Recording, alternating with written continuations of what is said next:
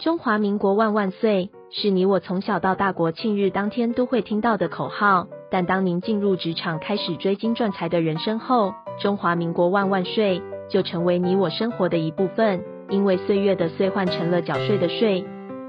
纳税是人民的义务，但节税是你我的权利。所以唯有正面对战，才有博胜的机会。聪明的您，就是要有强大的应税智商。每周二与五，Sandy 都会在空中与您练税功，也欢迎大家持续练功。想睡的听众们，大家好，欢迎回到想睡的单元。本周的新闻重点有四则，提供重点摘要给您。第一，综所税申报最大雷区。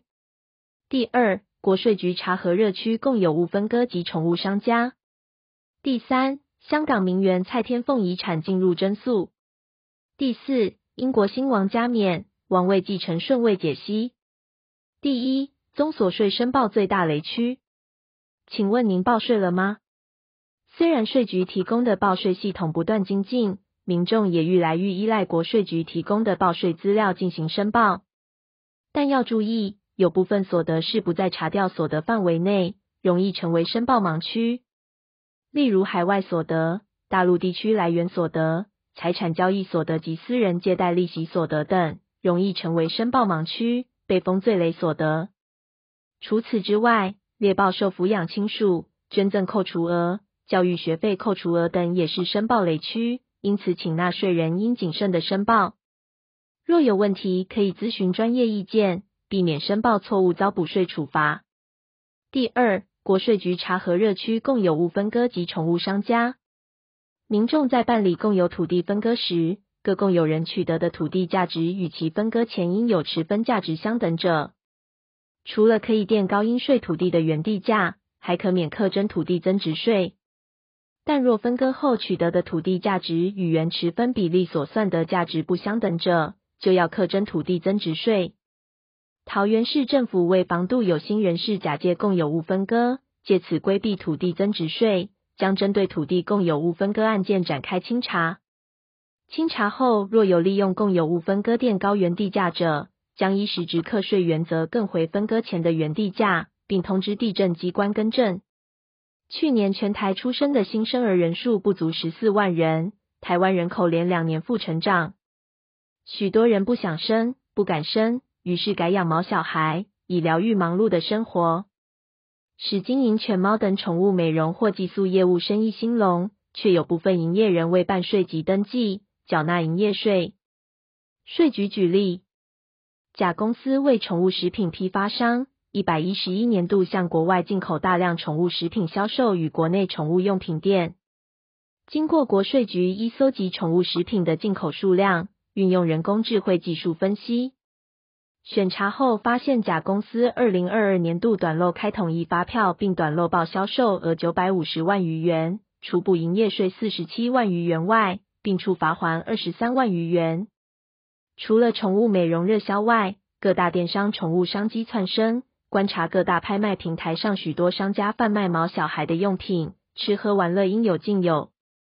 商家除了要注意订单外，别忘了网络销售税籍登记新制，今年元旦上路。若是达到营业税起征点的网络卖家，今年起税籍登记事项则新增网域名称及网络位置、会员账号供民众查询。根据财政部统计，约近千家网络卖家尚未办理变更税籍登记。对于逾期尚未变更业者，税局近期会发函通知，给予约二周期限。若再置之不理，逾期仍未变更税籍，依法处一千五百元以上一点五万元以下罚锾。第三，香港名媛蔡天凤遗产进入争诉。今年二月，轰动港台的香港名媛蔡天凤分尸案，震惊华人社会。人们除了关心案件进度外，遗产怎么分配也是大家茶余饭后的焦点。香港名媛蔡天凤遗留四名年幼子女，其中两名小孩与前夫所生。另两名小孩则跟现任老公谭泽君所生，其公公是谭仔米线创始人之一，因此遗产继承跟抚养权问题备受外界关注。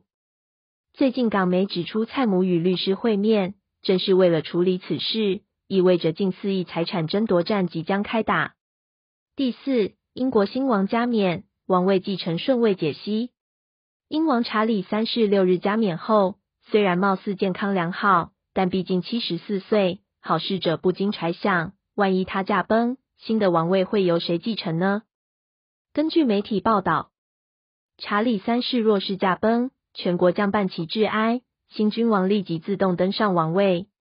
而王冕一般传给君王最年长的子嗣，便是现年四十的威廉王子。威廉现在挂的头衔威尔斯王子，通常就是保留给最明显的男性王储。